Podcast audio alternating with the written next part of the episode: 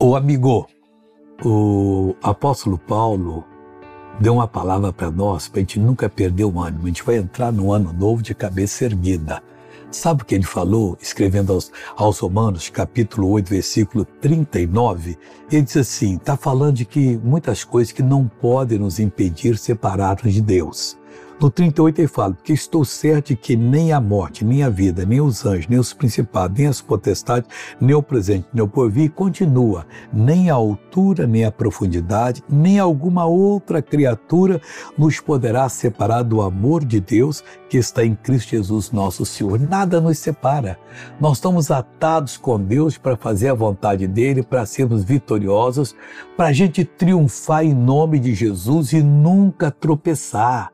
Planeje e diga a Deus: esse ano que vai entrar agora será o ano da minha vitória. Peça perdão de todos os pecados, busque a palavra de Deus e você então vai ser bem sucedido esse ano. Meu querido Deus, meu querido Pai. Eu uno a minha fé com a fé dessa pessoa. Eu quero que o dê para ela um ano de muito sucesso. Que esse ano entrante seja o ano de Deus em que ela vai tomar posições em Ti e vai ser vitoriosa.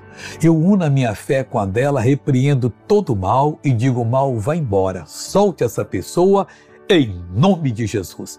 Que Ele te abençoe e feliz ano novo em nome de Cristo.